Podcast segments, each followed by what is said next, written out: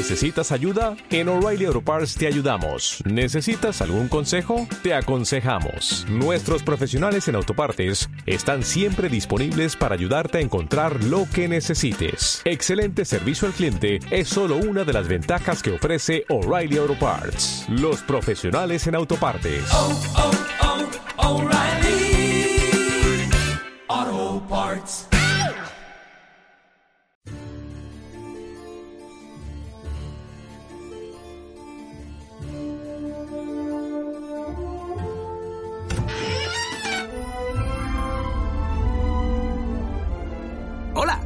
Soy el doctor. Bienvenidos a la TARDIS. Sí, es más grande por dentro. Esperad a ver la piscina. Hasta tenemos un estudio de radio. Allí es donde mis acompañantes cuentan los viajes que hacemos. Gallifrey, Scaro, Darilium. 24 años. ¡Qué rápido pasaron! ¿Queréis viajar con nosotros? Pues... ¡Alon sí!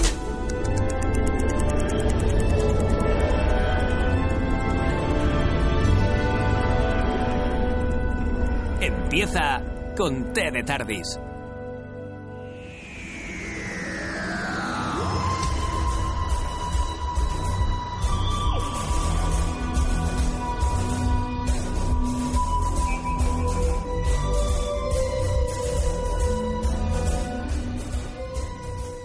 Hola, hola, hola, hola. Buenos días, buenas tardes y buenas noches, dependiendo, pues ya sabéis, del lugar o de la hora donde nos estéis escuchando. ¿Cómo estáis? ¿Qué tal estáis todos? ¿Qué bonitos? ¿Estáis todos bien?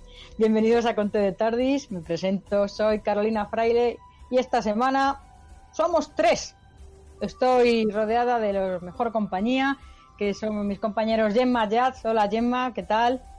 Hola Carol, encantada de volver a estar una semana más aquí y, y bueno, lista para eh, entrar en la TARDIS, que esta semana un poco más la hemos visto. Sí, sí, sí. Esta semana un poquito más ha salido, cierto. Tampoco una locura, ¿eh? Pero un poco más. Algo. También está con nosotros nuestro compañero David Molé. Hola, hola, hola, hola, hola. ¿Ves? Me ha salido así el saludo. Se ha quedado perfecto. Quien está con nosotros esta semana es Rafa Caset, que se ha ido con el doctor a que le cuente spoilers y ya, pues bueno, así se saca él lo de los vórtices temporales y eso, se lo sabe todo de memoria, estuvo allí. Se está haciendo el, el- el- el- este, la regeneración número 17 ya del, del, do- del futuro. Bueno, ya se lo sabe todo, por eso comenta tanto y acierta tanto en los comentarios. Ah, Que Rafa, Rafa, un ser superior. También tenemos por ahí al fondo a los pandas, fans del doctor, que ya me están diciendo que un 10, pero bueno, ya lo veremos, ya lo veremos, no nos adelantemos. Y bueno, pues después de habernos presentado todos, vamos a comenzar, pues...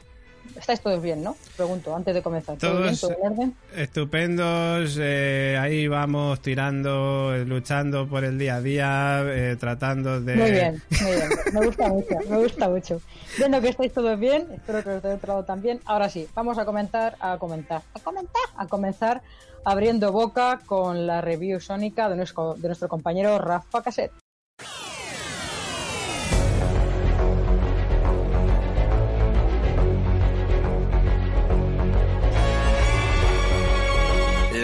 Sónica.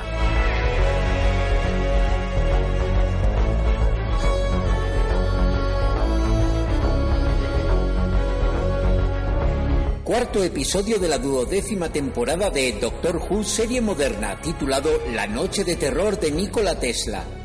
Dirigido por Niza Manzur, prolífica escritora y directora de género y comedia, y con guion de Nina Metivier, que ya fuera editora de guiones en los episodios de la temporada anterior La mujer que cayó a la Tierra y te atrapa.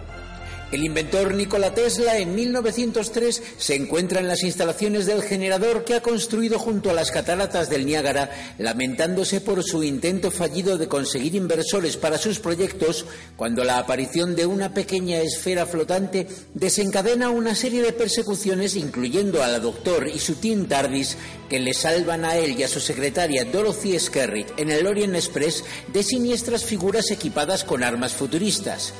En el laboratorio de Tesla, la Doctor descubre que la esfera que guarda el inventor es un orbe de Zasor readaptado y la sospecha de que su rival, el engreído Thomas Edison, pueda estar detrás del misterio les hace visitar su fábrica.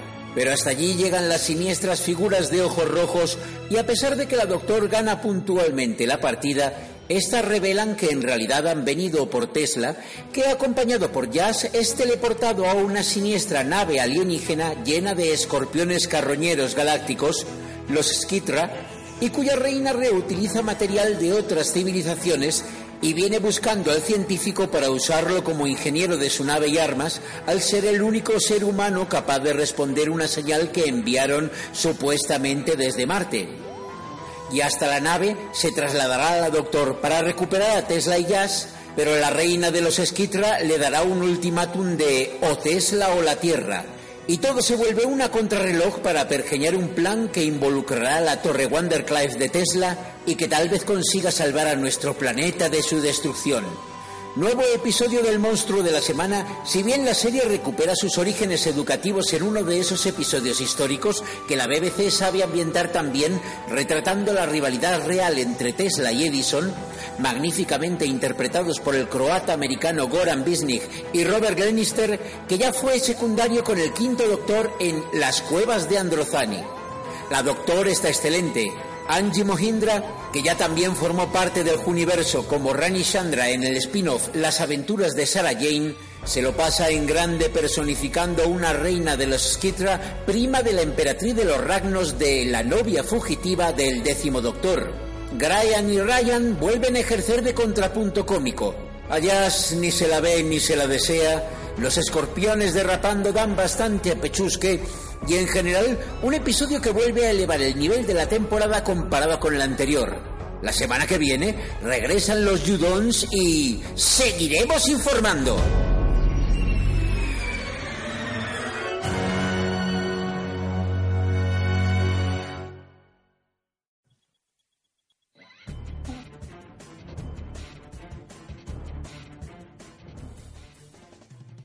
Oye, ha pasado algo extraño mientras estábamos escuchando la review sónica.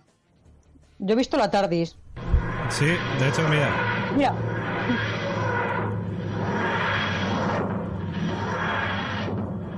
Espera, espera. Espera, que, que, que se abre la puerta. ¿Hola? Pero qué mamarrachos sois. Rafa Cassés, hombre, querido. Pero mira, mira quién viene de la TARDIS, que ya te han chivado la, la temporada número 48. No, es que estaba oyendo esa voz tan profunda y melodiosa que estaba hablando y digo, joder, me voy a asomar, porque me recuerda a alguien, pero no caigo en quién. Te ha sonado, te ha sonado la voz, sí. Nada, yo qué os voy a decir, pues que hoy estoy un poco liado y que bueno, pues que aparte de enviar las colaboraciones que normalmente hago, pues me he pasado a saludar porque hoy no me puedo quedar al programa, pero, pero bueno, que, que pongáis bien el episodio, que hoy ha merecido la pena. Hoy no vamos a decir chimnal de misión y, y bueno, pues por este, por este lado es por donde tienen que ir las cosas. Eh, en ese sentido para que sea una temporada decente. Pues sí. Bueno, bueno, ha estado bastante bien. La verdad es que ha sido un capítulo aprobado, aprobado o tirando alto. No, además incluso en, en redes sociales se ha comentado que era un episodio que tenía eh, bastantes eh, similitudes con el de Rosa Parks en el sentido de un personaje histórico fuerte, con la diferencia de que yo ya os comenté en su momento que el episodio de Rosa a mí no me había llamado mucho la atención porque todo lo que eh, tenían que hacer eh, el doctor y sus compañeros era mm, prácticamente eh, quedarse quietos y esperar a que pasaran las cosas. Mientras que aquí, en cambio, ha habido acción, la química cosa que no he dicho en la review porque tampoco se puede decir absolutamente todo. La química entre la doctor y Nikola Tesla es muy, muy interesante. Sí. Eh, por otro lado, también la química entre eh, Tesla y Thomas Edison está muy lograda. Quizá Mm. incluso en algunos eh, foros he visto eh, que estaba eh, demasiado edulcorada por parte de Thomas Edison, que debía ser bastante más hombre de negocio y bastante, bastante más eh, duro y, y- rasposo de lo que se le pone aquí, que al fin y al cabo al, al- al final pues medio se le, se le hace pues pues eh, una imagen eh, un poco más amigable desde el punto de vista Tesla, vente a trabajar conmigo, etcétera, etcétera, pero que era un poquito era un poquito urraca con todo el tema de las de las patentes y todo eso. Sí que me ha parecido muy interesante el hecho de que, sobre todo para las generaciones que no han oído hablar de Tesla, salvo los coches eléctricos estos maravillosos, pues que hayan tenido una serie de datos históricos que realmente son todos ellos ciertos, incluido el personaje eh, de la secretaria, que prácticamente lo dejó todo para, para estar a su lado y ayudarle, etcétera. Y Tesla, que tenía cientos de inventos que estaban muy por delante de, lo que era su tiempo y que el problema estaba en que él no era nada amante de los mapas, de los planos, de escribirlo, sino que todos los tenía en su cabeza y por eso muchas de sus patentes eh, directamente desaparecieron con él cuando falleció. Yo tengo que decir, Rafa, que creo que, hombre, la parte de Edison, no sé cómo sería en la vida real, pero a mí me ha parecido un personaje bastante cabroncete en este capítulo. O sea, no sé, ya te digo, no sé si, dices que estaba edulcorado, no sé cómo sería en la vida real. Pues en la vida real creo que era bastante peor. Joder, pues madre mía. Estábamos quejando de que, de que parecía un pique entre ingleses y americanos con un Edison tan borde. De todas maneras, la, la, caracterización de ambos es espectacular. O sea, si ves fotografías eh, de, que las hay, evidentemente, de, de Nikola Tesla, es que es clavado directamente al, al actor. Y además, por otro lado, iba a decir e, eh, para los que lo oímos en versión original, pero es que en este caso no tenemos todos más remedios que oírlo en versión original. El acento que tiene, eh, aunque él está nacionalizado eh, americano, tiene un acento croata que además le ha venido de perlas para hacer el personaje porque realmente Tesla era serbio-croata nacionalizado americano, con lo cual, en ese sentido, sobre todo para los, los eh, anglosajones que tienen el, oído hecho a las diferencias de los distintos acentos eh, a la hora de pronunciar el inglés por parte de un extranjero, es prácticamente clavado a cómo hablaría en su momento Tesla. Eh, con ese eh, deje diferente a lo que sería un inglés británico o un inglés americano. A mí es un episodio que me ha gustado bastante. Me ha gustado bastante y sobre todo me ha gustado más que el anterior, sobre todo porque el anterior yo lo salvaba un poquito pues por, por ciertos detalles y tal, pero este en cambio sí que me parece uno de esos episodios que merecería la pena volverse otra vez a ver, aunque solamente fuera por el, por el retrato que se ha hecho de, de Nikola Tesla. Yo, iba a decir que a mí sí que me ha recordado, no tanto, bueno, el de Rosa Parks sí, un poco, pero salvando mucho las distancias, porque las hay, eh, también es un poco Vincent y el Doctor en el aspecto De, de, artista, en este caso, bueno, inventor, ¿no? Frustrado porque sus avances eh, no calan en la sociedad, pero que a día de hoy es considerado uno de los grandes genios de la humanidad, ¿no? Y él no pudo vivir eso. Sí que me recordó un poquito en ese aspecto, ¿no? Solamente hubiera faltado que al final la doctora le llevara el futuro a una galería de exposición de Tesla o algo así, eh, pero ha tenido similitudes en ese aspecto. y De todas formas, fíjate qué distinto ha sido que en el episodio anterior eh, que estaba, mm, por decirlo de alguna manera, en contacto con gente normalica y al final, después de haber estado eh, con todas las aventuras y avanzándoles las cosas que pudieran venir, les borra directamente a la memoria. Y en cambio aquí a estos dos científicos, al uno, pues simplemente le dice mm, no se te ocurra hablar de esto porque te van a tomar por un loco tal cual Tesla. Y en cambio a Tesla no le dice nada. Se queda mm, en el sentido de que mm, esa información que él tiene, pues eh, eh, la conoce, pero que él en su cabeza tiene tantas invenciones y tantos eh, proyectos que no le sobrepasa el hecho de de repente descubrir algo tan espectacular como es eh, eh, la existencia de alguien como el doctor con todo lo que le rodea, mm, razas extraterrestres, viajes en el tiempo, etcétera, etcétera. Hombre, es que Tesla en este capítulo se había puesto a contactar con extraterrestres. O sea, que venga el doctor del futuro, yo creo que para él es una minucia. Oye, yo tengo una pregunta para Rafa. A ver si el que acaba de... Bueno, acabamos de, por cierto, hacer un hecho mm, eh, que nunca ha pasado, yo creo que yo recuerdo en la historia de Doctor Who, que es que dentro de nuestra TARDIS ha venido la TARDIS de Rafa. O sea, esto de una TARDIS dentro de una TARDIS, creo que jamás en la historia haya pasado hasta hoy. Pero como ¿No hubo Rafa... una- un episodio con una TARDIS dentro de una TARDIS? Hostia, no sé, pero... Creo recordar que sí. No sé, pero entonces sería la segunda vez. Pero bueno, básicamente a lo que voy, que te quiero preguntar, tú que vienes también del futuro, eh, ¿la reina de los Skidra esta es prima o es hermana de la emperatriz de los Ragnos? Porque son clavadas. No sé, pero tienen el mismo dentista. sí, totalmente, macho, madre mía. Yo prefiero, prefiero pensar que le han hecho una boquita eh, nueva y que no han dicho, oye, esta dentadura que la tenemos aquí en el almacén, se la vamos a poner a esta. Ah, qué asco, tío. Espero que no. Todo ahí. Ah. Nah, Yo, yo que, eh, que he trabajado con dentaduras de ese tipo, eh, normalmente te las hacen a medida. O sea que no creo que se haya reutilizado. Pues mira, no sé, pero desde luego que la apariencia física era, era clavada. O sea, yo ahora mismo...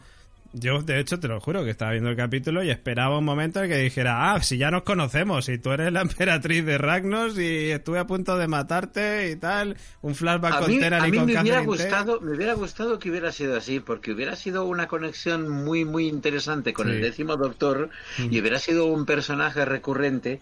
Y vale que en el próximo episodio, y no es ninguna eh, sorpresa porque ha aparecido en todos los eh, previos, eh, van a aparecer los Judons y es eh, bastante agradable eh, el hecho de que Chibnall esté echando mano de la tradición del doctor que se ha generado ya no te digo a lo largo de la temporada clásica, sino de los episodios de la temporada moderna, que parecía un poco que él iba por libre y que había eh, empezado a, escribir sus propios guiones sin tener en cuenta eh, qué había pasado anteriormente a la doctor.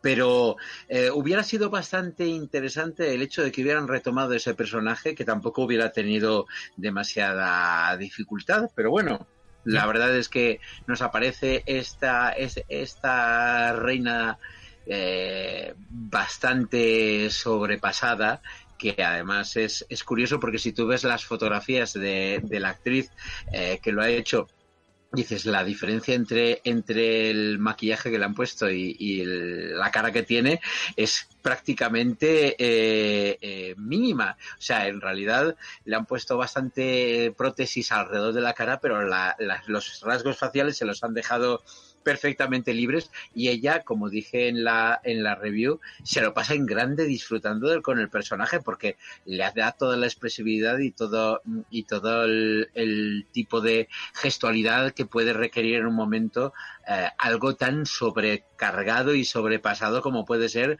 una reina de una raza alienígena. Pero bueno, principalmente yo creo que ha sido un episodio eh, que te hace eh, recuperar un poquito la esperanza con, que, igual que en temporadas anteriores, y tenemos muy mitificados al noveno y al décimo, pero también es cierto de que en algunas ocasiones hubo, y ya lo comentamos en el anterior programa, episodios muy mamarrachos, que el episodio anterior pues haya sido pues eso, pues un poquito eh, una excepción y que toda la temporada vaya en línea del primero, el segundo y el cuarto. Y por lo que parece ser y por los previos que se han visto y sobre todo no en, eh, en el propio episodio sino incluso en eh, Twitter y en Instagram eh, los dos próximos episodios van a retomar otra vez todos los datos que dejó el máster cuando apareció en el episodio eh, segundo eh, sobre que todo lo que han creído y han pensado era mentira y puede ser una línea muy interesante si continúa directamente por ello, aunque de vez en cuando lo trufe con algún episodio un poco más moñas como el de la, el de la semana pasada.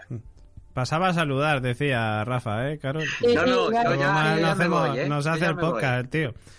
Que no, pero mola lo que dice, joder, o sea, mola que esta temporada estén tirando más por una trama. O sea, Es decir, Claro. que sí que haya capítulos au- autoconclusivos, pero que haya trama y es que Hombre, la- es, que las- es- es lo que dijo Kipna que iba a hacer antes de coger las riendas de Doctor Who. pues en esta ocasión, bien. La temporada pasada, mal.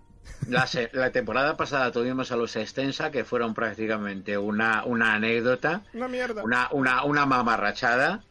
Y en realidad nosotros lo que estábamos esperando era un eh, Bad Wolf, estábamos esperando un John Saxon, estábamos esperando algo que, eh, aunque no fuera directo, sí se fuera presentando a lo largo de los distintos episodios un poco con pinceladas y que fuera un narco eh, como en los viejos tiempos que unificara todos los episodios de forma que te da la sensación de que no es yo te voy pasando episodios donde aventuras con monstruos, etcétera, etcétera, y no voy a ningún sitio, pero sí que hay una unidad eh, que tiene un principio, una, eh, una parte media y un final.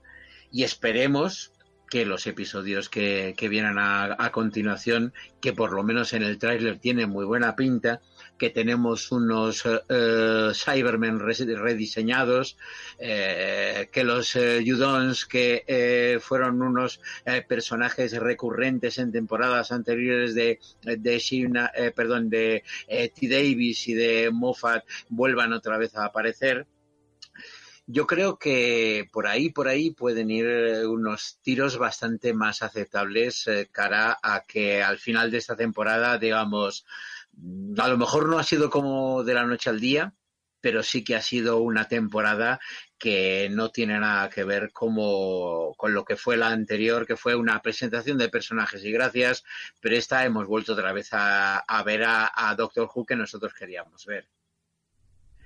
Y me tengo que ir. Y me pues tengo que ir. Antes de que te vayas, Rafa, tengo que decirte que he encontrado en internet un traductor de eh, Judon. ¿Vale? Entonces, ¿Y cuál es? ¿Cuál es? Entonces hay un traductor de Judon que se llama judon.com, ¿vale? Que tenéis ahí un traductor muy bonito y podéis ponerle frases. Yo, por ejemplo, le he puesto con T de Tardis y me lo traduce como coplo, no, yo, to, flo, yo, do, flo, yo, to, blo, ro, do, cro, so. Qué bonito. Claro, es poesía pura. Poesía me pura. Suena, me suena todo muy bonito. Bueno, Rafa, pues muchas gracias por tu segunda review sónica. Nada, oye, que os lo paséis bien, que os escucho y, y, nada, y que la semana que viene espero estar mm, ahí donde eh, los Patreons que lo están viendo por eh, la cámara y todo esto, que ven que hay un póster de Star Wars detrás de David. Pues a, ahí en ese hueco es donde la semana que viene, si todo va bien, vuelvo otra vez a estar ahí. Ahí, ahí, al lado, bien, al lado del panda. Venga, un abrazo a todos. Hasta chao. la semana que viene. Hasta la semana que viene. Chao, Rafa, chao. Pues después de la intervención, de, eh, intervención, perdón, de vamos Rafa. A leer, se... Vamos a leer los comentarios, ¿no? Ya.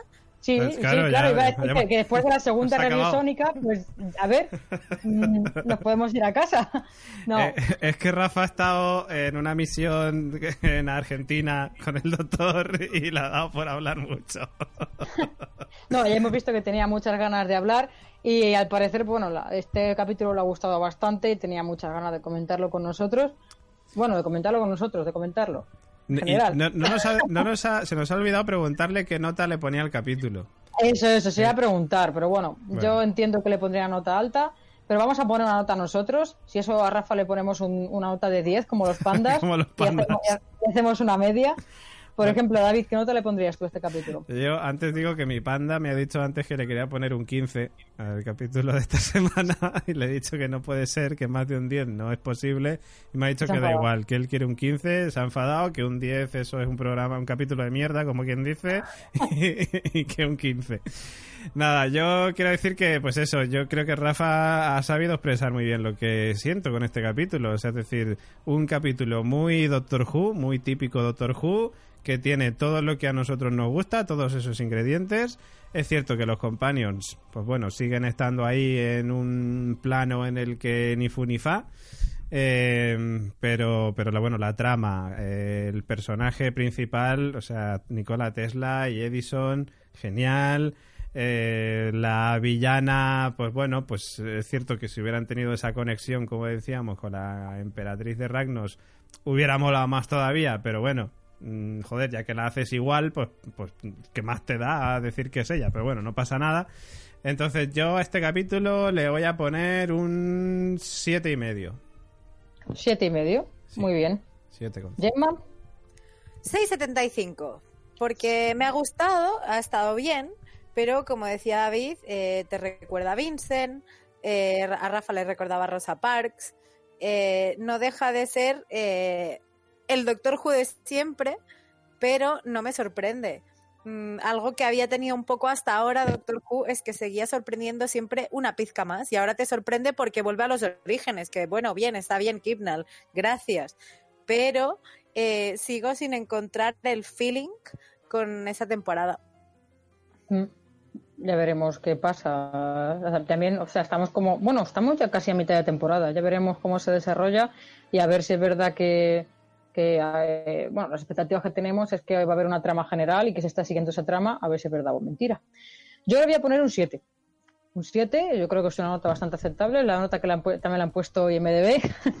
y, y- y no es porque sean, como digo yo, los expertos, y me fije los expertos, es porque de- desde un principio yo creo que este capítulo es de 7. Es un capítulo bien construido, un capítulo muy entretenido, con unos personajes eh, históricos muy bien llevados a la pantalla, pero no deja de ser un capítulo de relleno como otro cualquiera. No aporta nada a la trama, o por lo menos no me lo parece, que oye, nunca se sabe. Pero así de primeras no aportan nada a la trama, los companions pues tan de fondo que, que si no llegan a salir pues tampoco pasa nada. Y bueno, por otra parte tiene cosas buenas como un doctor que vemos otra vez que controla la situación, muy ingenioso y, y un villano que parece un Sith de Star Wars echando rayos. Pero bueno, todo muy bien. No, o sea, un capítulo así, total. Un capítulo bastante entretenido que yo creo que de 7.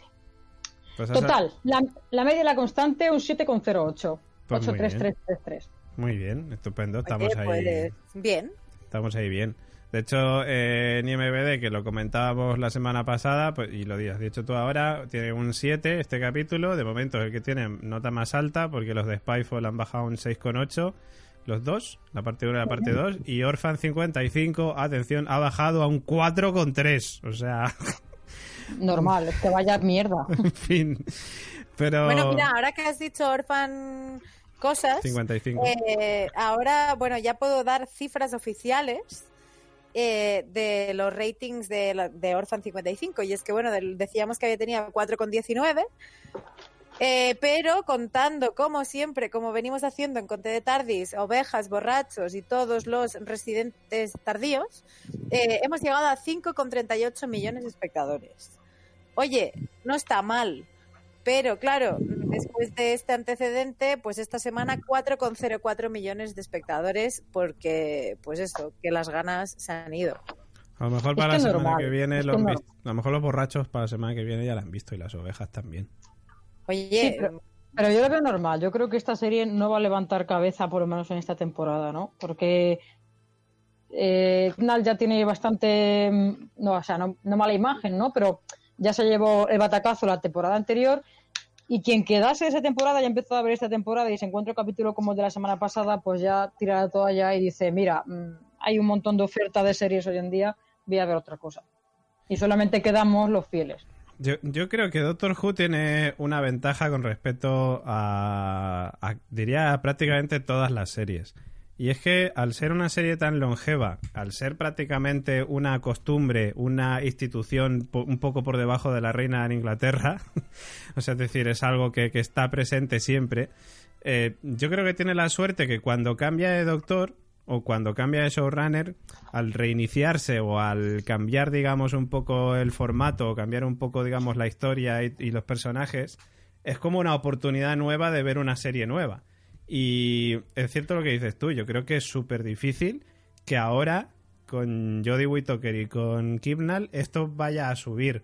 A no ser que ahora de repente pues todos los capítulos que saquen sean la hostia y se corra la voz y la gente vuelva otra vez.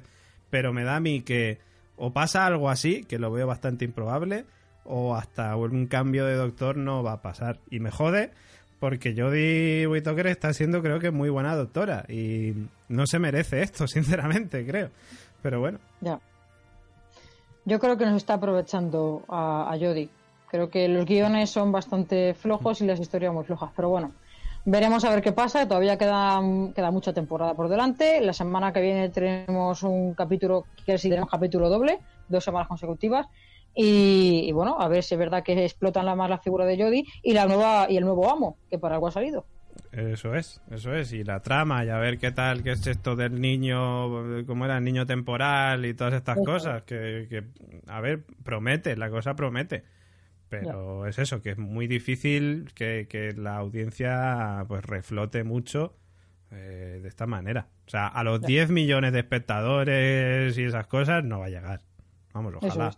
Ojalá me equivoque. Ojalá. bueno, volviendo al capítulo, eh, yo tengo por aquí eh, varias cosas que he ido apuntando, me imagino que vosotros también. Y bueno, la primera que tengo apuntada y es la que más me ha llamado la atención desde el principio es qué atmósfera tan bonita. Y quiero decir, qué bonito el capítulo de manera visual, o por lo menos a mí me lo ha parecido. Los trajes, ese Nueva York, eh, bueno, ese Nueva York antiguo, Nikola Tesla muy bien vestido, muy pulcro. Me ha parecido que, ha estado, que estaba a nivel visual un, capítulo muy agradable, muy hmm. bonito, muy conseguido. A mí me hmm. pareció muy chulo. Yo estoy, estoy de acuerdo y creo que es uno de los puntos fuertes de Kimnal. Me parece que a nivel visual la serie mm, puede haber tenido guiones peores o personajes o villanos peores o mejores, pero creo que a nivel visual Kimnal le ha dado un toque muy guay. O sea, en ese aspecto creo que no tengo nada malo que decir de, de Kimnal. Y este capítulo estoy totalmente de acuerdo. O sea, es que ya nada más empezar el capítulo con esas cataratas de Niágara y tal muy guay, o sea, es decir, eh, y lo que dices tú, o sea, el vestuario, la ambientación, todo, creo que, es genial, que fenomenal en ese aspecto. La ambientación, a mí algo que me gusta mucho es que recurran a cosas que sí que conocemos. Igual que por un lado lo digo que es malo, ¿no? Que narrativamente no me sorprende, pero como espectador, me pongo en el caso del niño adolescente eh, que no ha visto mundo, está muy guay, ¿no? Que todo el mundo conoce Times Square de Nueva York y, Ryan eh, nos hace esto, ¿no? De, anda, ¿podré visitar Times Square? No. Eh, esto vino más tarde, pero y el Central Park, uy, esto sí, lleva muchos años. Como que me parece chulo que te describan un poco la historia de algo que tenemos tan interiorizado como Nueva York. Sí, sí. Por otra parte, también eh, Uy, que se me vuelve loco ordenador. Ahora ya, por otra parte, Han también... sido los Yudon. Sí, sí, ha, sido una cosa extrañísima. Por otra parte, también, después, aparte de, esta atmósfera bonita y tal, hay una cosa que me ha gustado mucho al principio de, del capítulo, que son las dos cosas que me han quedado. Ha sido qué atmósfera tan bonita y, oye, qué bien ha entrado el doctor en esta escena. Porque entra genial, entra como, como, bueno, pues como antes. Eh, de repente parece que va a pasar, que aparece la esfera esa de luz, tal, parece que viene un malo, tal, y es el doctor buscando a, oye, ¿habéis visto algo extraño? Y, me ha parecido genial esa naturalidad, esa, esa, estoy aquí porque sé lo que tengo que hacer, porque no te creas que he venido aquí por casualidad, ya venía persiguiendo esto y me ha, gustado mucho esa entrada. Sí, a mí, a mí, a mí también. Y de hecho, es decir, eh, por lo que entendí, ellos estaban viajando en el Orient Express, ¿no? Y de repente la doctora eh, notó, captó una señal y se fue a buscarla y a tomar por saco. Que me parece raro también, te digo, que los, que los compañeros no hayan ido con ella, sino que se hayan quedado en el Orient Express. Pero bueno, es igual. Eh, pero, pero sí, está guay, porque es que, a ver, es que es Doctor Who, o sea, es que es, es clásico, o sea, es decir, es lo que suele pasar. Entonces, hablo de la serie moderna, ¿no? Eh, y, es eso, es, mm, es recordarte eh, silencio en la biblioteca y ver al doctor y a Donna entrar y encontrarse con el niño que luego no era un niño, eh, ¿vale? Pero bueno, en fin, todo lo hemos visto. es, en fin, te recuerda esas cosas, ¿no? A esos capítulos muy típicos del doctor. y esas entradas muy típicas de él, de oye, aquí hay algo que me llama la atención y voy a investigarlo y punto. De hecho, fíjate que lo estábamos comentando antes, que era que recordaba tanto a los clásicos capítulos del Doctor que incluso la Doctora, sin llegar a niveles de, antiguos doctores, sí que me ha parecido incluso lo que precisamente lo que decíamos la semana pasada, que inspiraba un poco más de confianza, que tenía un plan bajo el brazo, que eh, sabía la manera de escapar o cómo resolver tal. Joder, eso está bien, eso es lo que queremos, ese es el doctor. Eso es. Eso se ha notado mucho, además, lo que dice David de la confianza y tal. no se ha, notado en la entrada, cuando entra y dices, bueno, esta tía, ¿a qué viene? ¿Sabe lo que está persiguiendo? Y también se ha notado muchísimo a la hora de solucionar, por así decirlo, el capítulo, ¿no? La solución de- del caso de, esta semana. Se ha visto de un primer, pi- de, de un primer momento que, sí, vale, Tesla es muy listo, es todo lo que quieras, pero quien llevaba la voz cantante ahí era la doctora, sabía lo que tenía que hacer en cualquier momento y cuando ha perdido el control de la situación, lo ha resuelto súper rápido, sin titubear y sin eh, estas últimas reacciones que veíamos en el último, en el anterior capítulo, que era, ay, ay, no sé qué hacer, ¿qué hago, qué hago? No, no, sabía qué hacer y si no lo sabía, se lo ha inventado en el momento y ha quedado como si lo supiera desde el principio. Eso es lo que, lo que tenemos que ver, lo que nos gusta ver, ¿no? Sí, es que ese es el doctor. Ese es el doctor. O sea, el doctor lo sabe todo. El doctor es el puto amo. O sea, no se puede competir contra el doctor. Entonces, es que él, él, ella en este caso, es así. O sea, que no hay más. Eso es. Yo, a ver, a mí lo que me sigue rechinando y creo que es, es el, eh, bueno, en fin, es como el leitmotiv de este podcast, porque lo llevamos diciendo todo el rato, es los companions. O sea, yo no sé qué leches pasa con los companions, pero es que es que no, no, o sea, es decir, yo al, al- en el segundo revisionado me estaba fijando también bastante en ellos, ¿no? En qué hacen ellos a lo largo de este capítulo. Y lo que hacen ellos es, pues, hablar de vez en cuando con los secundarios. O sea, es decir, Jazz eh, tiene un momento con, con Tesla y tal, en el que está ahí, que ya lo decía antes de grabar, de hecho, que a mí Tesla eh, y Jazz era como ver al doctor y a su companion, porque, pues eso, es que Tesla es tan grandioso, tan listo también y todo eso, que, parecía estar viendo por momentos al propio doctor con, con su companion, pero básicamente Jazz acompaña un poquito así, el otro tal, Graham no sé qué, Ryan tiene una frase con, eh, con la, ¿cómo se dice? Con la ayudante de, de Nikola Tesla, con Dorothy Skerritt, eh, pero, pero ya, o sea, es decir, no interfieren, o sea, no influyen en la trama de ninguna manera. O sea, podrían estar ellos como podría estar, pues yo qué sé. Bueno, y, y sin contar, bueno, iba a decir algo, Gemma. No, no, no, sí, sí. Ah, vale. No, no, no, sí, Que, sí, sí, es bueno, que sí eh, o que no. No, no, no, sí, sí, era asentimiento de eh, que, que tenéis razón. Ah, vale. Sigue, sigue. Yo iba a decir que, que todo lo que ha dicho David, que sí, que están como ausentes los companions, y digo yo, y ahora, sin contar con que las veces que hablan es para ponerlos en evidencia. Es decir, no saben quién es Nikola Tesla, no tienen ninguna idea. ni- eh, ¿Este quién es? Ah, pues no sé, me suena de los coches, jaja, jaja, no tienen ni idea de lo que es Nikola Tesla, que yo entiendo que, a ver, no tienes que ser un erudito en el tema, pero hoy en día yo creo que cualquier persona, por lo menos el nombre de Nikola Tesla, le suena al tío de la electricidad, Claro. a lo mejor.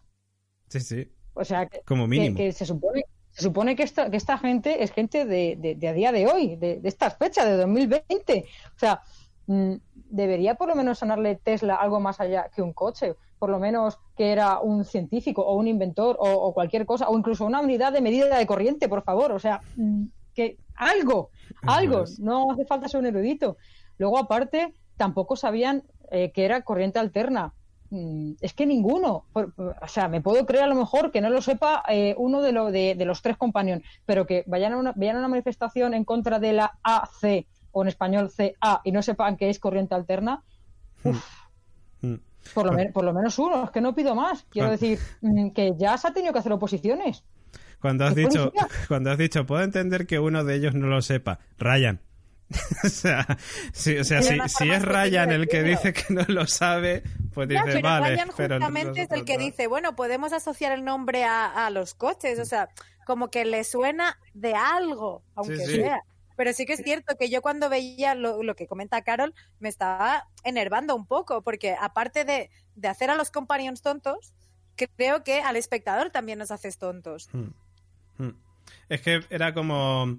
eh, bueno, niños, eh, en una serie de los 70 o de los 80. Bueno, niños, hoy os voy a enseñar quién es Nikola Tesla, porque claro, en los 70 o los 80, pues todavía no suena mucho su nombre. Yo os lo voy a contar.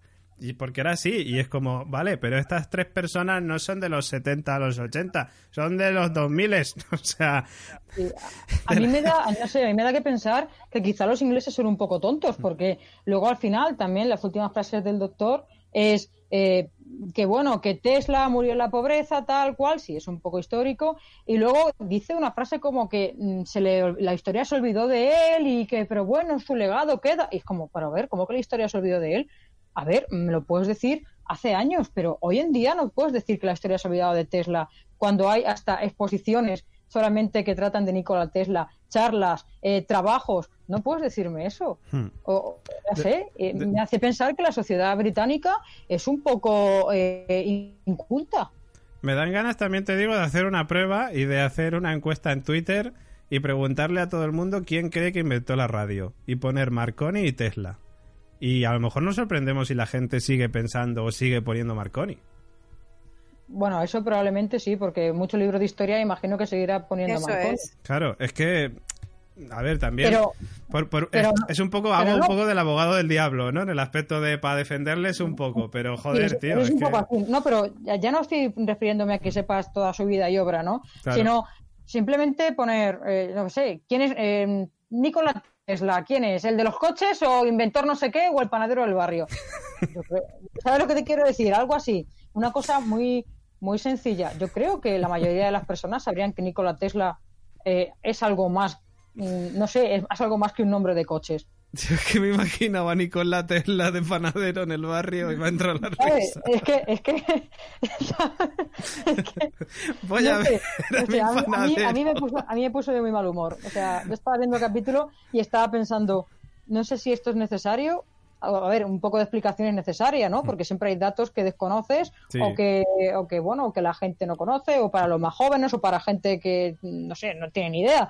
Pero yo creo que hay, hay otros datos que, que, bueno, que, no sé, es como un poco absurdo, ¿no? Pero bueno, que será así por, por alguna cosa.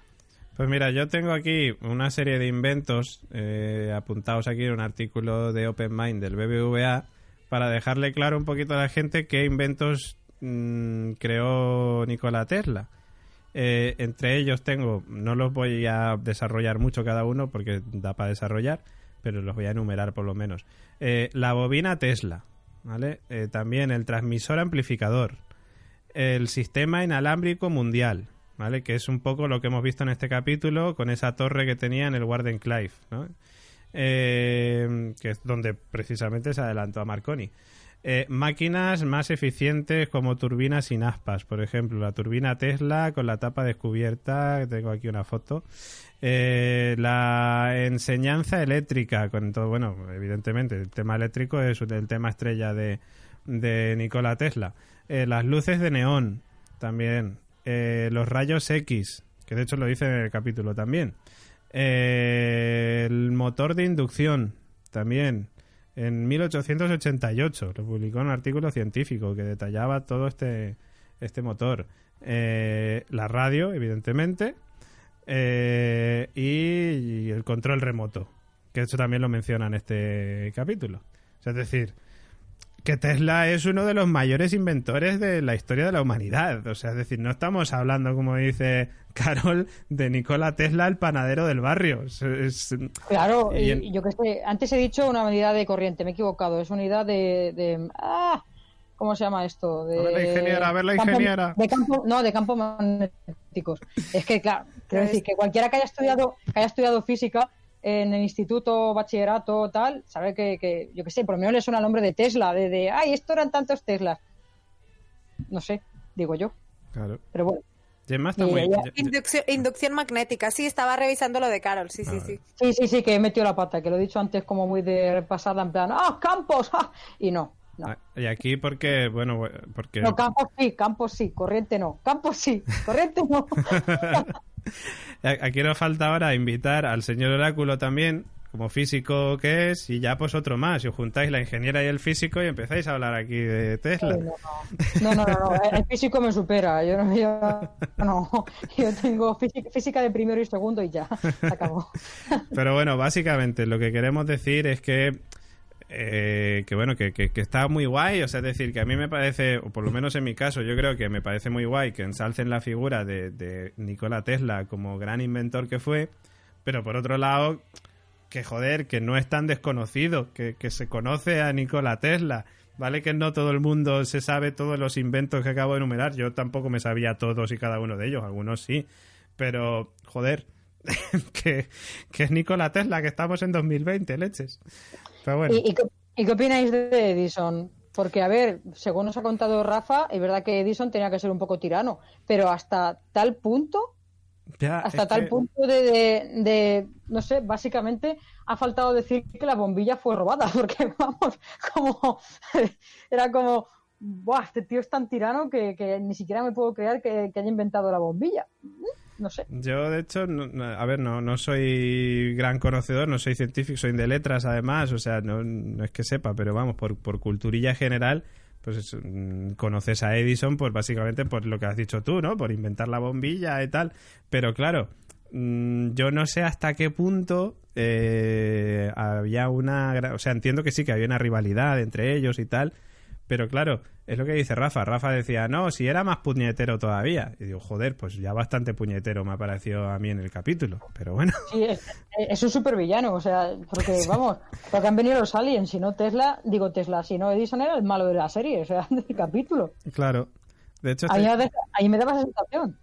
hay una peli que se llama The Current War, La Guerra de las Corrientes, del año 2017, interpretada, o sea, protagonizada por Benedict Cumberbatch y Michael Shannon que- y Nicholas Holt, que digamos que es, eh, hablan sobre la rivalidad. O sea, la peli habla de la rivalidad entre Tesla y Edison.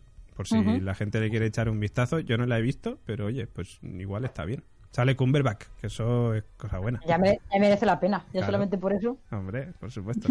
También te digo que no tuvo mucho éxito, ¿eh? que por lo que estoy viendo aquí tenía un presupuesto de 30 millones de dólares y recaudó 11,3. O sea que igual no, Uh. igual no es muy buena. Bueno, pues mira, salía Tom Holland también, el Spider-Man, básicamente. Oye, el último Spider-Man. Sí, sí. Bueno, pues no sé, pero mm, desde luego que, que sí, que ya a mí me sonaba lo de la rivalidad. Yo a tanto ya no, no llego. Ahí- Eh, bueno, pues no sé. A mí me ha parecido un poco así el señor Edison. Pero bueno. Eh, bueno, es más, que tengo apuntado un montón. Bueno, es la constante, pues debo- puedo decir tacos. Sí. Una de, de una de las cosas que más tengo apuntadas es puto Edison.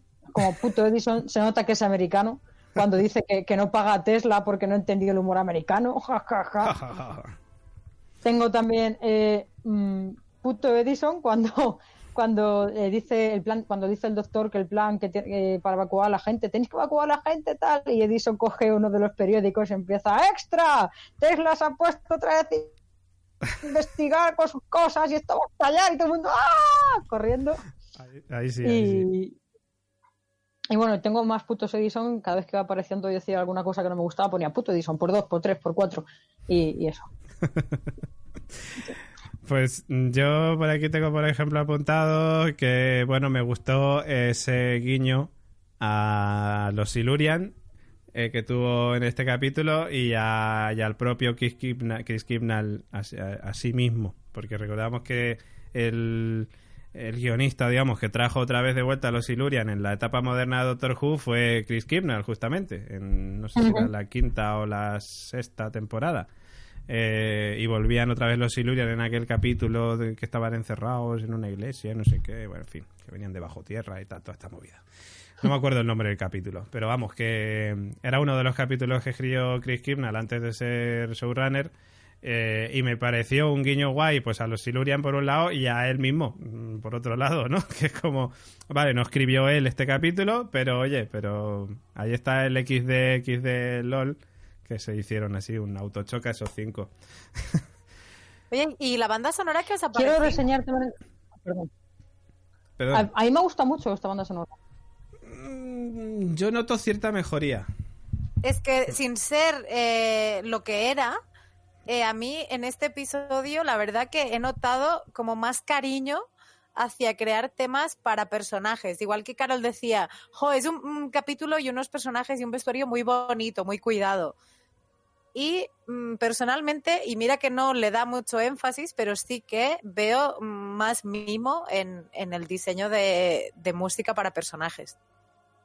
Eh, estoy de acuerdo, ¿eh? Yo creo que, que según Aquinola Sí, yo, yo- yo también me se ha puesto las pilas, yo creo, esta Sí, temporada. De hecho, eh, en, lo- en Spyfall, en la primera y segunda parte, ya empezó a meter temas más orquestales que era algo que se echaba bastante de menos porque tiró mucho de sintetizador y sus movidas ahí muy futuristas, que bueno, que, que no está mal tampoco, pero es que claro, no, no es Murray Gold, no es algo que estábamos acostumbrados.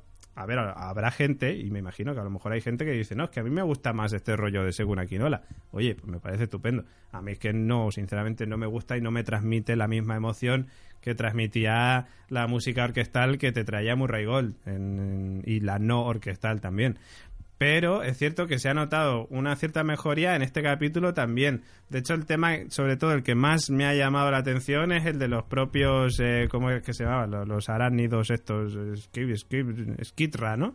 Eh, cuando llegan, que llegan a la nave, ¿no? Y se ven todos los skitra y esos violines sonando todos así como muy eh, a, a lo loco, ¿no? como muy caóticamente, que de hecho vuelve a sonar algo muy parecido un poco más adelante. Es lo que, o sea, me es el tema que más me llama la atención, sobre todo también porque sube además muchísimo el volumen en esa escena, eh, pero, pero yo noto cierta mejoría, o sea, es decir, yo antes le ponía de nota a lo mejor un 3 y ahora pues le pongo de nota pues un 3.95. o sea, creo que está mejorando. Los Skidra esos eh, eh, que aparecían al principio, bueno, los dos que aparecían al principio con forma humana, que iban así vestidos con túnica negra, ¿nos ha recordado, al, yo que sé, a, a Palpatine? Fuera de coña, en serio. O sea, ahí me ha recordado a, una especie de. Bueno, no, a, a un Sith, ¿no? Me ha recordado a Palpatine, todo, total. Ahí todo de negro echando rayos morados por, por las manos. Ha sido como. ¿Qué, qué estoy viendo? Star Wars, por favor, pachado. Eran un poco del lado oscuro, sí. Se les veía un poco del lado oscuro. Luego a mí también me recordó un poquito, salvando las distancias también, eh, mucho, salvando mucho las distancias, ¿vale? Pero me dio un, un ligero aroma, un aire un poco a la gran inteligencia, creo que ella se llamaba, ¿no? El, el enemigo este de Matt Smith en la séptima, séptima, sí, en la séptima temporada creo que era la, la gran inteligencia, ¿no? No voy a buscar en internet. No lo recuerdo. A ver. Eh, no me acuerdo tampoco del nombre. Voy a buscarlo en internet. Es que yo juraría que era la gran inteligencia, pero te lo voy a decir ahora. Gran inteligencia, Doctor Who. Este es el anuncio que pongo hasta que lo encuentre. eh, creo que sí. A ver, aquí he encontrado algo que se llama gran, sí, gran inteligencia. ¿Que no os acordáis ese señor que, que salía con sombrero, con sombrero de copa eh, joder, o sea, es decir, el que montaba todo lo de lo previo a la noche del doctor, el día del doctor, a los especiales del 50 aniversario, cuando Clara pues se mete dentro de la corriente esta del tiempo del doctor y todo aquello. Pues mm, no sé. Estoy súper super ida, no me acuerdo, ¿eh? Pues no sé, bueno. Estoy buscándolo. Pero básicamente me recordaba un poco por el aspecto de época, ¿sabes? O sea, es cierto que quizás la gran inteligencia era un poco más antiguo, era ya más victoriano, eh, pero un poquito me dio así un, un aire, ¿vale? No, no, no digo que se parezcan, sino que me dio un, un aire. Pero bueno. Bueno, pues no, sé, lo tendré que buscar porque no, no, no me acuerdo. Hay una cosa que tengo apuntada aquí que me, que me ha hecho mucha ilusión cuando lo he oído. O, sea, vamos a poner antecedentes. ¿Os acordáis que en el capítulo anterior todo el mundo llevaba ahí pistolas y todo el mundo pegaba tiros y se mataban entre ellos y moría hasta el apuntador? ¿Dijo el doctor barra doctora en algún momento no uséis armas que estoy en contra? No, se cayó like a bitch. No dijo ni mu. Y en este episodio es verdad que coge Ryan el arma ese raro y dice ella, no, no, no, no, sin armas. Nadie tiene que ser herido. Y ha sido como, por Dios, sí, gracias. Este es el doctor, esta sí, no la persona esa que daba igual que se pegaran tiros y que, ah, ¿dónde está mi marido? Le he matado. Ah, pues vale. no. Y, y, de todas maneras, de todas maneras, cuando en el tren en el tren bien que le tira una tapa a la cabeza al tío que le está persiguiendo con el destornillador. Eh, bueno, eso violencia también es, ¿eh, doctor? Eh, ahí... Es violencia, es, tan violento pero no son armas, Eso sí, eso sí. Ah, no, pero bueno, a ver, es que está claro que, hay veces que puede pasar esto, pero bueno, en fin. Eh, ah, por cierto, en este capítulo, claro, ¿sabéis que me he acordado mucho de... Dime. "It- It's bigger than inside, ¿no? Eso que dicen. O sea, mm, que, llevábamos, que ya lo dijimos la temporada pasada de... A ver qué pasa, que ahora nadie lo dice. Y cuando entró Tesla, no dijo eso, pero dijo algo muy parecido. Dijo, las dimensiones internas trascienden a las externas. Que dices, Sí, bueno, sí. no es... lo Vamos, que es mismo". más, es más grande por dentro. Sí, efectivamente. Pero, o sea, fue una manera de decirlo sin decirlo que me A modo- a pareció simpático. Sí. El único, el único en dos temporadas que llevamos de Chris Kimnall que dice esto. Y no del todo, pero bueno, sí. pero vamos, en fin. Y, y bueno, y el... ¿qué iba a Bueno, decir? a mí me quedan Sí, sí, vale, vale, Perdón. perdón. No, no, dale, dale, claro. Nada, quería decir que, que de mi lista me quedaban dos cosillas por comentar y, Mm. y poco más, y no sé vosotros. Una de las cosas es que, bueno, a mí me ha parecido también muy magistral la entrada del doctor al final, cuando están en la nave de los de los eh, de los estos, y bueno, me ha parecido muy magistral. Llega y lo primero que es, uy, vaya, pues esta nave muy sucia, pues uy, yo, yo también soy un poco desordenada, pero tal, y me, me ha hecho mucha gracia y se presenta como, hola, soy el doctor. Y, y- y hace mucho que no hacía eso, ¿no? A mí me, me ha gustado mucho esa forma de entrar tan, pues tan magistral, tan, pues pasaba por aquí y bueno, Es un poco... chulo, me gusta mucho. Yo creo que es un poco lo que decíamos antes, es ese doctor que te da seguridad, ese doctor que entra a una nave extraterrestre que no sabe qué mierda se está pasando, porque están puteando a los demás y no pasa nada, se entra tan tranquilo y se tiene la situación controlada. Ese es el doctor, es que eso es lo que queremos. Y eso los echaba en falta. Y, y- pero estoy totalmente de acuerdo contigo. así, me gustó mucho esa entrada. O sea, podría haber sido mejor. Sí, pero ya es para gustos, yo creo. Ya, hombre, sí. Y luego, por último, que me gustaría señalar a mí, ahora si queréis decir algo más que se me haya pasado, que probablemente, pues lo comentamos, y yo así cierro mi lista, y es que, bueno, para mí el que yo llamo el momento oh, el momento oh, es cuando le pregunta a la, la reina, la, la reina, la, la reina malvada esta, Sí, que es que, la reina es que- Skizra esta Skizra. cuando le pregunta al doctor, ¿tú has visto, tú has visto, tú has visto alguna vez un planeta muerto? Y la doctora se queda así con la carita de, oh Dios mío, si tú supieras, y le dice muchos más de los que te imaginas. Y la verdad es que cambió un momento de la banda sonora, en plan, ni, ni, ni, ni, ni, así Sí. como más. y, y me gustó un montón, me gustó un montón ese momento, porque vimos otra vez a ese doctor que todavía tiene esa carga sobre sus hombros y todavía sufre por todo lo que deja atrás y por todo lo que ha visto. Yo quise relacionarlo un poco, o sea, es decir, lo podías relacionar perfectamente con, con prácticamente muchísimos capítulos de la serie, evidentemente, porque el doctor ha visto eso y más. Eh, lo podías relacionar por proximidad con, con Orphan 85, o sea, 55, pero yo, yo lo relacioné más con, con la trama principal, con Galifrey arrasada por... Claro, y que volverá el el amo. A mí ese Claro. momento fue, el amo va a volver y lo vamos a volver a ver y no hay duda. Hmm. Sí, sí, totalmente, totalmente. O sea, es decir, el amo ha llegado esta temporada para quedarse un tiempo, por lo menos para llevar la trama principal de esta temporada. Y sí, fue yo creo que el único guiño quizás que tuvo este capítulo a la trama de esta temporada. O sea, es decir, es un capítulo auto- autoconclusivo, eh, pero creo que el único guiño que tuvo fue, fue ese, ¿no? El pensar en esa tierra arrasada, en ese Gallifrey arrasado. Y, y nada, y yo de lo que tenía eh, por aquí apuntado eh, era si os sonaba a vosotros, que a mí no me sonó de nada, de hecho lo he buscado en, en la wikia, y lo voy a volver a buscar por si acaso, pero lo del orbe de Tasor también era nuevo, ¿no? Eso no, no ha salido antes, ¿no? No suena a vosotras, ¿no? Que yo recuerde, no, y de hecho me sonó igual de raro cuando lo vi. Vale. Mm, a mí tampoco me suena. No, es que ya te digo, lo, lo he buscado también por si hubiera salido antes, hubiera sido un guiño a algo y tal. Eh, lo estoy volviendo a buscar ahora mismo, pero no, no sale nada. en la wiki. Pues eso, bueno, pero que básicamente el orbe de Tasor este era, que dijo la doctora, que era como de una civilización antigua, ¿no? Que se dedicaba a aprender y que estaba interesada en el conocimiento del universo y no sé qué y no sé cuánto.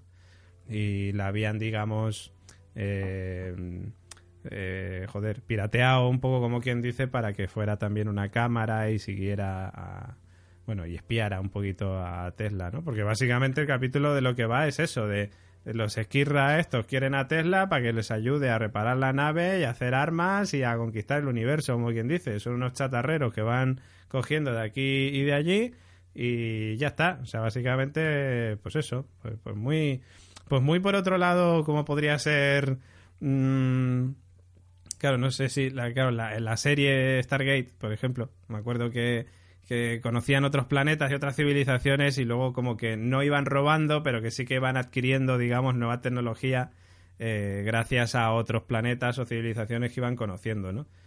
Eh, es un poco lo mismo, pero sin mancharse ellos las manos de construir esos aparatos o de aprender y construirlos, sino que buscan aquí a un eh, genio como Nikola Tesla para que él se encargue de todo esto. A mí que me lo den hecho. Claro, un poco así, un poco a mí que me lo den hecho. Y no sé si también será un poco crítica a Edison, porque en este capítulo Edison queda ahí como que él es el que se va quedando con patentes, ¿no? No construye, sino que facilita que se construya, una cosa así. No sé si quizás también puede ser una cierta crítica, pero... Puede ser.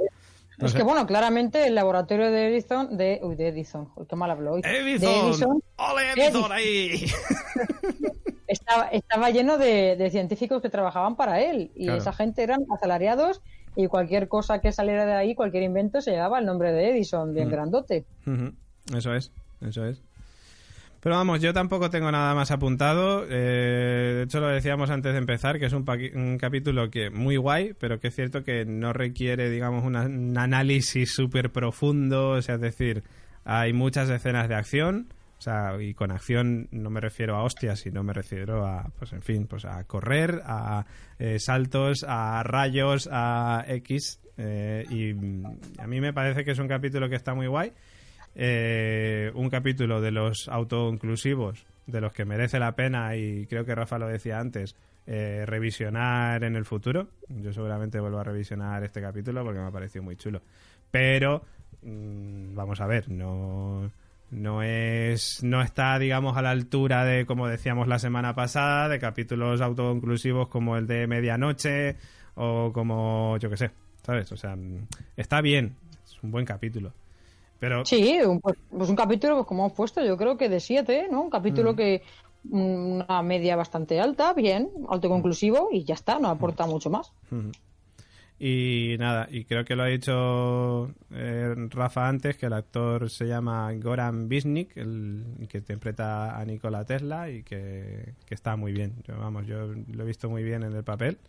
Eh, y, es eso, o sea, infundía, digamos, una seguridad de... O sea, es que parecía, ya te digo, a mí a veces digo, joder, que estoy viendo al doctor, ¿sabes? O sea, es...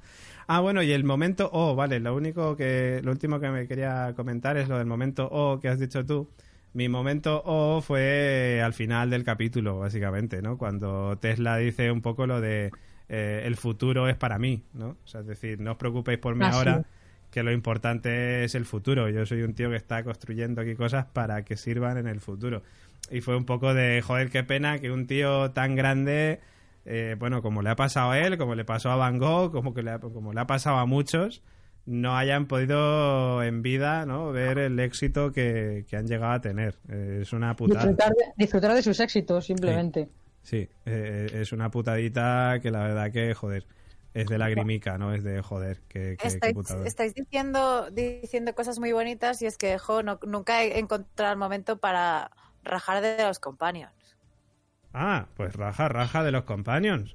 No, es que me da cosa, o sea, ahora dices, es que claro, me recuerdo Tesla de que no pudiera ver y ahora, pues mira, los companions me parece que siguen sin avanzar, esto es un rollo.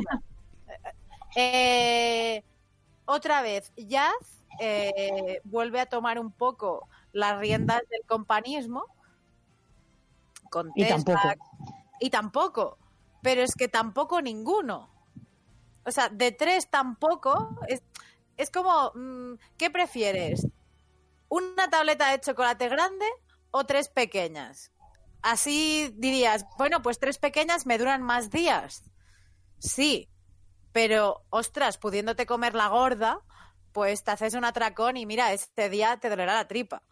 Entonces yo lo veo que de querer hacer un companion tan diversificado, eh, se ha ido al traste totalmente y, lo encajo con tal como empezábamos un poco para finalizar. Tú decías, yo veo a Tesla y veo al doctor. Yo, veo yo veía a Tesla y veía al perfecto companion del doctor. Entre ellos se hacían bromas de, de, constructor, de tú has hecho esto, sí, bueno, en mis ratos libres, guau, flipa. Mm, le daba mucha más réplica Tesla que los propios companions. Es que hubiera... Un, y, y, siempre criticamos, perdón, dime, sí. dime. No, que te iba a decir, digo, un, un, poco recordando, sin llegar evidentemente a ese nivel, porque eso es imposible a, a, ahora mismo, ¿no? Eh, un poco recordando a cuando Donna se convierte en doctor también, ¿no? O sea, que es un companion, va, que, que, dura muy pocos minutos, ¿vale? Porque es al final de ese capítulo. Pero es un poco eso, el tener un companion que es igual de listo que tú o, por el estilo, ¿no? Claro, cuando, acordaros cuando tanto criticamos a Nardol, que en la semana pasada decíamos y lo que lo llegamos a querer. Y era un co-companion, o sea, veníamos de tener dos companions y nos parecía extraño. Pero al final, Nardol era muy como el doctor, tenía ese sí, punto de, de, pensar como él. Y creo que ninguno de estos tres companions llega a pensar como ella, porque el mmm, Jodie sigue siendo una doctora muy nueva, que aunque cada vez se va encauzando más, tampoco acaba de cuajar con, con Graham, porque por edad yo hubiera visto a Graham un muy buen co-companion de, de, Capaldi, por ejemplo. Y de Tenan. Y de Tenan, como fue el padre de Donna. El abuelo. Sí, sí. El abuelo. Sí, de Tenan sí, de Capaldi no sé, yo creo que que en las últimas temporadas han jugado mucho con la diferencia de edad, en plan que un personaje más mayor, uno más joven, yo creo que para que todo toda la gente que lo vea pues se sienta un poco identificado con una parte u otra. Uh -huh. Entonces, pues imaginarme un Capaldi con Graham, uff, no sé si hubiera funcionado, ¿eh?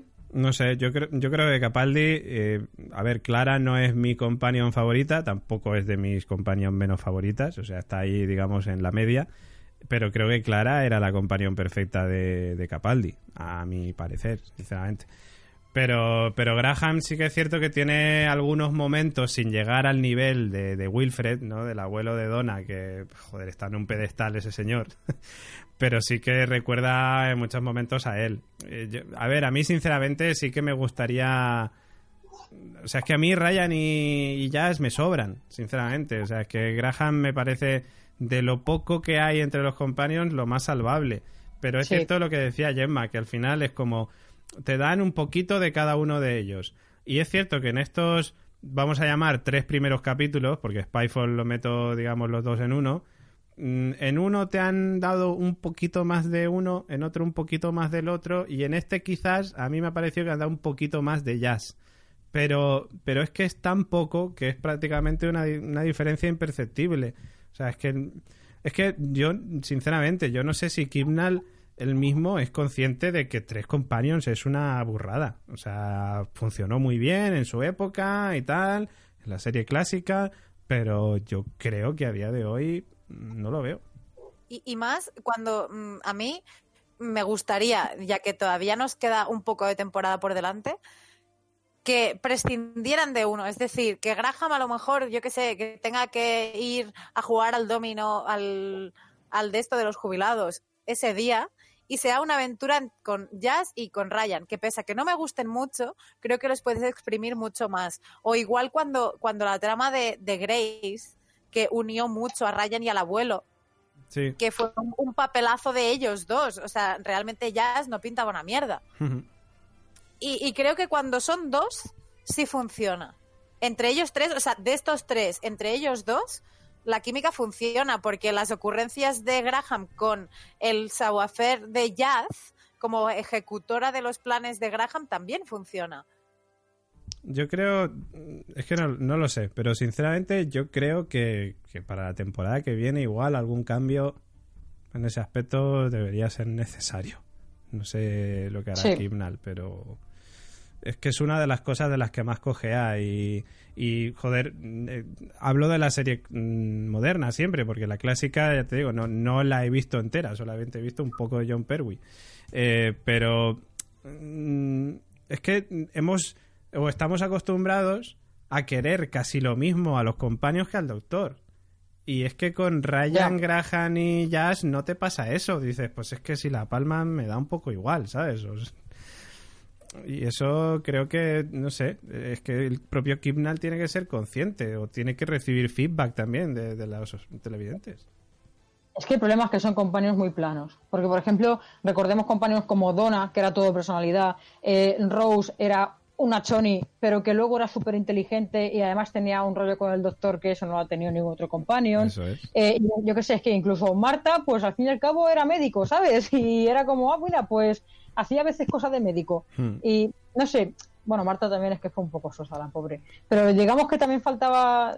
Nosotros, compañeros, tenían otra personalidad. Wilfred, el, el abuelo de Donna, también fue compañero y tuvo mucha personalidad. Incluso la tonta de la Amy, que a mí me caía muy mal. A mí también, mi compañero menos pero, favorito. pero me, pero me caía muy mal porque era muy flipada y muy, ah, porque yo soy muy lista y porque no sé qué y tal, pero ya tenía su personalidad definida. Hmm. Y yo creo que a estos tres, eh, mm, no sé, es que son como muy planos, muy, bueno, pues aquí estamos, pues tal, eh, y no, no veo carácter por ningún lado, es como que se dejan llevar y, y ya. Pero es que fíjate que Amy, por ejemplo, que yo pienso como tú, que a mí no es mi compañero menos favorita, digamos, no voy a decir que no me guste, pero voy a decir que es la que menos me gusta.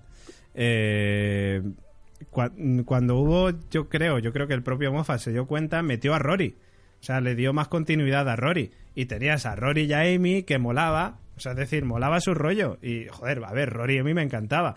Pero era como, Rory pues el rollo, el rollo de Amy y Rory. Y entonces molaba porque te aportaban algo más. Pero es Hombre, que... tenías a Amelia Pond pequeña con esa relación que tenía con Matt Smith al principio, que también me molaría un montón a lo mejor ver a una companion más pequeña, o sea, con, con No. como con las ocurrencias de niño. Yo creo que ahí no se han Sí. metido por, por no arriesgarse a que te salga un niño patada, a lo mejor.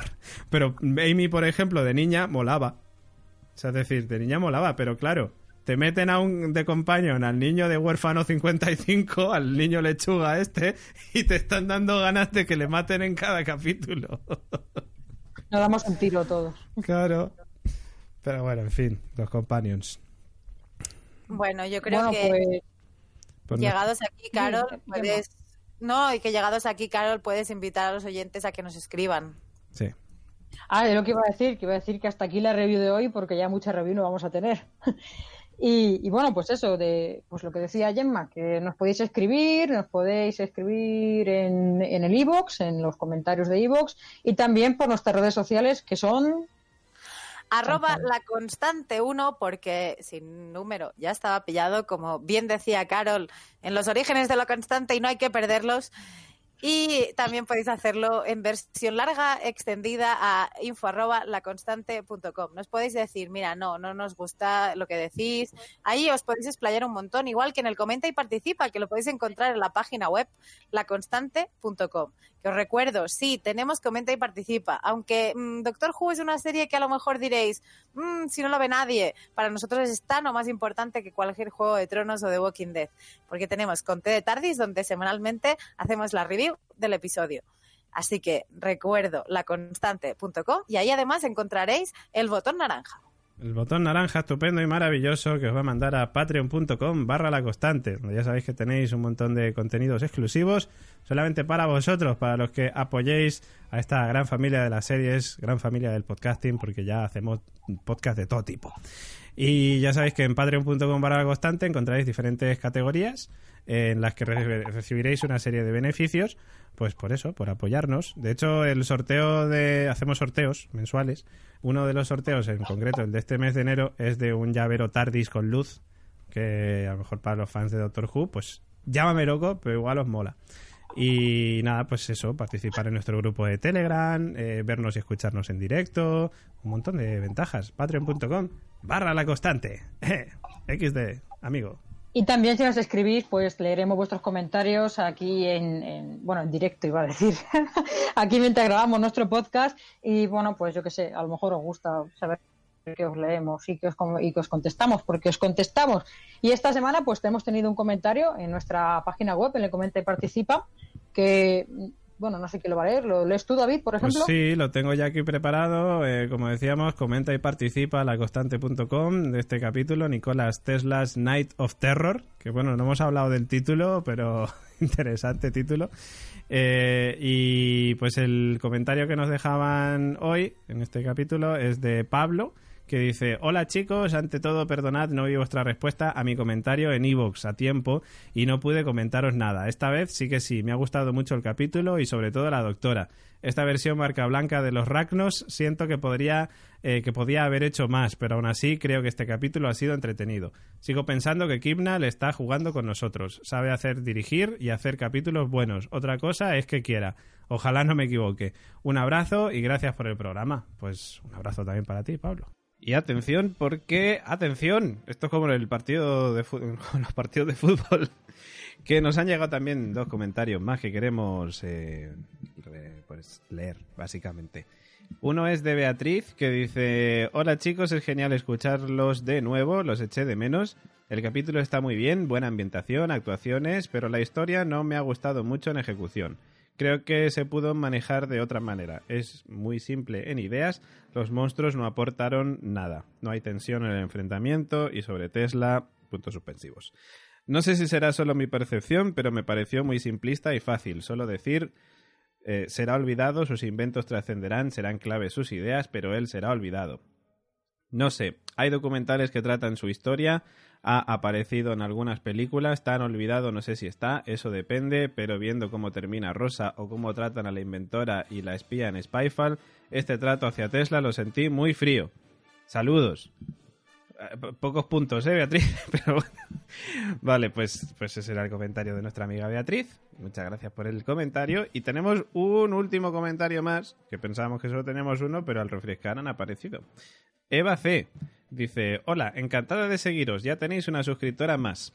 Para nuestra suerte sigue la tendencia de lo que realmente es Doctor Who. El capítulo me ha enganchado y me ha gustado el retrato que hacen de Tesla y Edison. De hecho, me está gustando mucho que pongan a personajes históricos de nuevo, como con Tennant.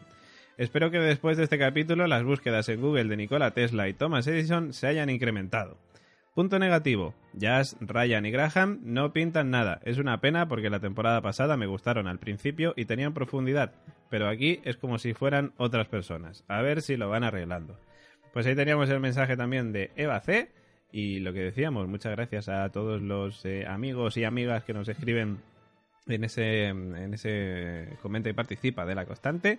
Y por cierto, quiero aprovechar, Carol, a saludar esta semana a nuestros amigos del grupo de Telegram eh, de sobre Doctor Who, que lo podéis encontrar como eh, DR Who Gallifrey, eh, con una L, ¿vale? Eh, en Telegram. Y nada, pues hay ahí más de 300 personas hablando de Doctor Who y está muy guay, compartimos conocimientos y que nos encanta esta serie. Y también tenemos nuestros comentarios en en iVoox, en la parte de comentarios. Que bueno, esta semana tenemos cuatro comentarios, de los cuales uno ya ha sido ya ha sido respondido en la propia plataforma y bueno, lo podemos leer también, no hace falta. ¿Sabes? Ya no te, no te leemos, porque ya te hemos comentado. No, hombre, te leemos, te Lo leemos. leemos.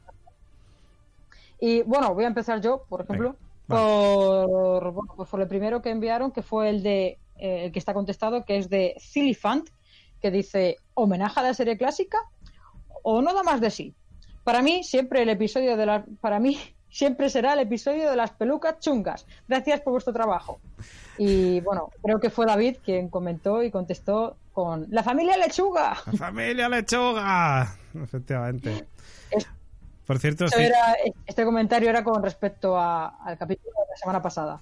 Por cierto, Silifant, que, que lleva en su foto de, de avatar, de, en su foto de perfil, eh, la ropa, la chaqueta de Capaldi. Cierto es, Sí. cierto es. Acabo de verlo. Sí, sí, sí, sí. El siguiente comentario es de Go- Gozalo, que Gozalo, ¿no? Porque es TH, Gozalo será. O, o gózalo. O Gozalo. Gózalo. ¿Quién lo lee, Gemma o yo? bueno, lo leo yo también. Venga, pues léelo tú. Lo leo también y luego y dice coincido con vosotros. Este ha sido un episodio prescindible. Lo peor, la familia lechuga. Con, con esa conchita Burth de pelo verde y su hijo y su hijo, el repelente niño Vicente. ¡Ay! El repelente niño Vicente. Repelente niño Vicente. Es que ¿eh? justamente es que el otro día, es unos cómics, el otro día los vi, porque estaba hablando, estaba hablando yo con, con- con mi señor pareja y me dijo, ay, ¿sabes quién es el repelente niño Vicente? Y yo dije, pues no, y empezamos a buscar cómics de repelente niño Vicente. Sí, sí, sí, es maravilloso.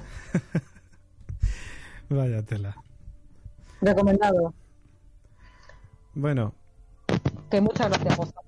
gracias. Así- Go- y dinos cómo se lee. Gózalo. A lo mejor viene de God, Game of Thrones y el Halo, que era un juego conocido. También. O God Halo, puede ser. O de Go- y de Go- sí, o de un, no sé, o, o Gotham, y diciendo halo, lo que sea. Que nos lo dejen en comentarios y ya está. Bueno, tenemos a Vélez Parmayel, que nos dice, me encanta el vórtice temporal. ¡Bravo, Rafa Caset! ¡Bravo, Rafa Cassette! Y yo también lo digo, porque es un crack. Y de hecho, ahora cuando acabemos los comentarios lo escucháis. Y, Eso es. y el último de Hackstour78, que dice, espero que haya sido un borrón de la temporada y no sea la norma de lo que queda. Entre lo peor del episodio me quedo con los desastrosos secundarios. No creo que sea fácil que todos los personajes secundarios de un guion sean abiertamente abofeteables sin que fuera esa la intención del guionista. Maravilloso, Hackstour78. Sí, sí, totalmente, totalmente. Sí, sí. Pues esos eran los comentarios. Estos han sido los comentarios de esta semana pasada. Y bueno, muchas gracias a todos por comentarnos. Ya sabéis, podéis hacerlo para este capítulo igual, para, bueno, para este episodio. Y también utilizad la página web, que ahí podéis explayaros muchísimo más, podéis poner muchísimas cosas y también podéis cotillear nuestra web, que tiene cositas, cositas varias. Eso es.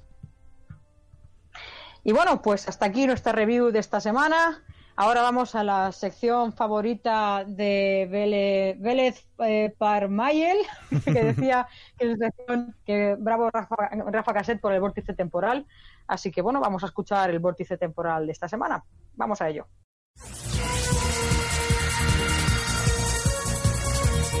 El vórtice temporal.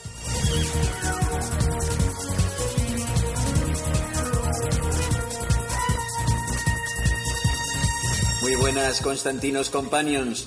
El público británico de la serie en los años 70 ya había asumido que, unido a la TARDIS y a los viajes en el tiempo, existe como nota diferencial del show la posibilidad de que el protagonista, pasado un tiempo, se transforme en otro actor de diferente personalidad que suponga una renovación del show. Hoy veremos cómo nuestro protagonista vuelve a ser sustituido en un proceso que por primera vez se definió en pantalla como regeneración. Vamos a conocer los hechos y circunstancias que acompañaron a la salida del tercer doctor. Tercera regeneración.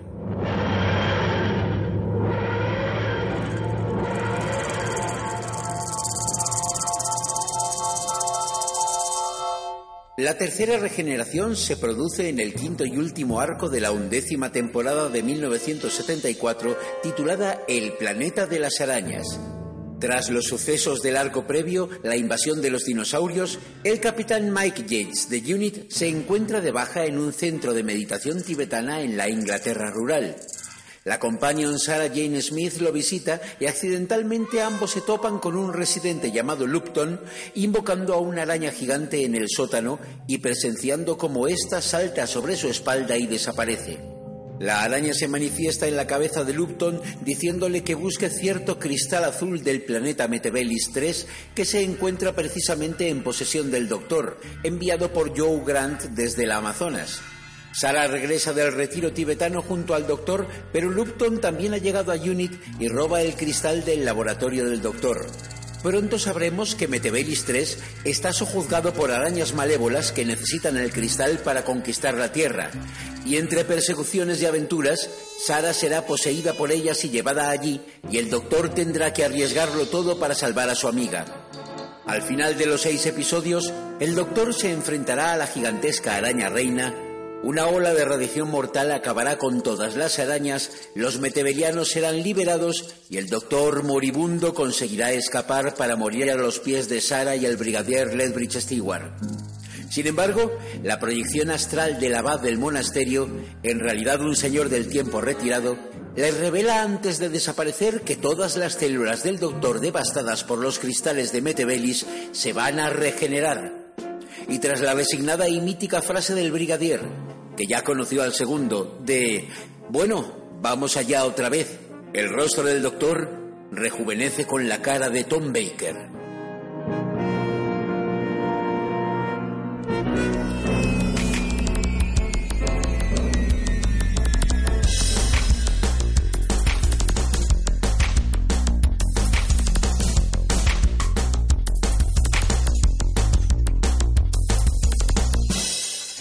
Devon Roland Pertwee, nacido el 7 de julio de 1919, actor de teatro, comediante, artista e intérprete de cabaret, había tenido una carrera menor en televisión hasta que en 1969 el productor Peter Bryan lo elige como tercer Doctor Who casi de rebote. Era la segunda opción para el papel, pero Ron Moody, el primer deseado, no estaba disponible. Sus cinco temporadas en el papel marcan la serie con un doctor terrestre, aventurero y elegante, un James Bond maduro y dandy rodeado de tecnología y gadgets, acompañado de un nutrido elenco de secundarios, la famosa Familia Unit con el brigadier heredado del segundo doctor a la cabeza y con una némesis icónica, el máster de Roger Delgado. Sin embargo, como cualquier actor británico que se precie, añoraba los escenarios, aunque no fue la única nota que hizo que abandonase el personaje en 1974. A ello se unió la salida de su amigo el productor Barry Letts y más aún de Casey Manning, que había sido su companion Joe Grant y que había dejado la serie al final de la décima temporada porque su personaje no crecía, pero muy especialmente por la muerte en accidente de tráfico de Roger Delgado al que le unía una gran amistad. A la ruptura de la familia Unit, al ya consabido fantasma del encasillamiento que persiguiese a Patrick Troughton y al dolor de espalda que lo había afectado durante las dos últimas temporadas, se terminó uniendo, según reveló años después Elizabeth Sladen, Sarah Jane Smith, el que su solicitud de aumento de caché en la serie, nada demasiado descabellado, fuera denegada en diciembre de 1973. De hecho, la última historia de aquella temporada undécima, cuyo nombre inicial era El Juego Final, contemplaba en su conclusión el sacrificio mortal del Máster para salvar al Doctor. Pero al fallecer Delgado, el guionista Robert Sloan, que había entregado guiones a Letts dos semanas antes de la muerte de este en junio de 1973, tuvo que modificar el argumento, pasando la mayor parte de los diálogos del Máster a Lupton y aún así no había incluido ningún elemento perteneciente a la regeneración del Doctor porque no sabía que Pertwee se iba a ir. Aunque continuó con su carrera en teatro, cine y televisión y volvió a la serie para algunos especiales, poco antes de su muerte en 1996, Pertwee declaró que aunque disfrutaba de su asociación con Doctor Who, tal vez había pasado demasiado tiempo en el papel porque creía que esto había llevado a la ridícula situación de que le habían rechazado en varios papeles por ser demasiado conocido como el Doctor y que después de dejar el programa solo había vuelto a trabajar en una ocasión para la BBC como un maduro pirómano y pornógrafo vasco para un episodio de la serie Virtual Murder.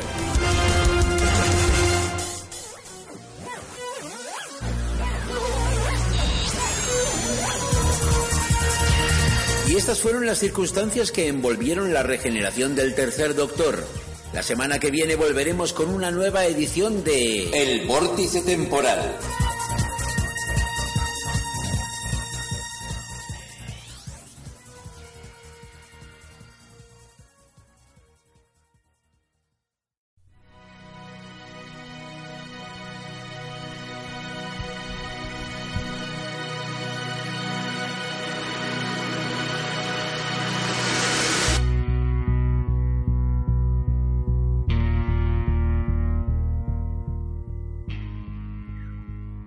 Bueno, pues hasta aquí el programa de esta semana. Como digo siempre, una semana más, un episodio más de Doctor Who que hemos visto y que hemos disfrutado, porque este de esta semana sí lo hemos disfrutado, no como el de la semana anterior. Y bueno, pues no queda nada más, esto se acaba. Vamos a despedirnos hasta la semana que viene, ¿no, David? Efectivamente, nos vamos a despedir hasta la semana que viene y hay, algún problemilla de conexión, creo. Nos estamos escuchando con, con retorno o con retraso. Eh, pero vamos, básicamente lo que decía, nos escuchamos la semana que viene. Yo voy a decirlo adiós y hasta la semana que viene en Judón, que sería, ojo, atención, si tenéis 10 minutos para entenderlo y escucharlo, mejor dicho. Blodo, cro, blo, so, yo, yo, yo, blo, so, to. Bueno, y así sigue durante un buen rato. Así que hasta la semana que viene con los Judón. Hasta la semana que viene, David. Nos encanta que nos enseñes idiomas. Hombre. También nos despedimos de. También nos despedimos de Gemma. Eso es, en versión recortada. Chao. Adiós. Hasta la semana que viene. Hasta la semana que viene. La semana que viene quiero que me lo digáis en otro idioma, ¿vale? Eso es la nueva tarea. Perfecto. Buscaremos.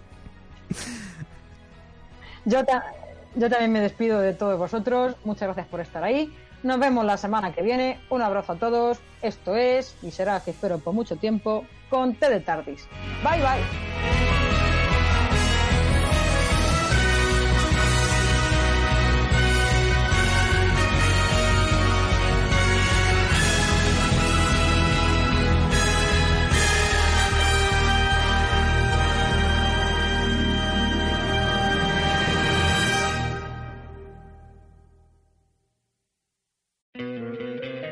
Te encantaría tener 100 dólares extra en tu bolsillo? Haz que un experto bilingüe de TurboTax declare tus impuestos para el 31 de marzo y obtén 100 dólares de vuelta al instante. Porque no importa cuáles hayan sido tus logros del año pasado, TurboTax hace que cuenten. Obtén 100 dólares de vuelta y tus impuestos con 100% de precisión. Solo con Intuit TurboTax. Debes declarar para el 31 de marzo. Crédito solo aplicable al costo de la presentación federal con TurboTax Full Service. Oferta sujeta a cambios o cancelación en cualquier momento.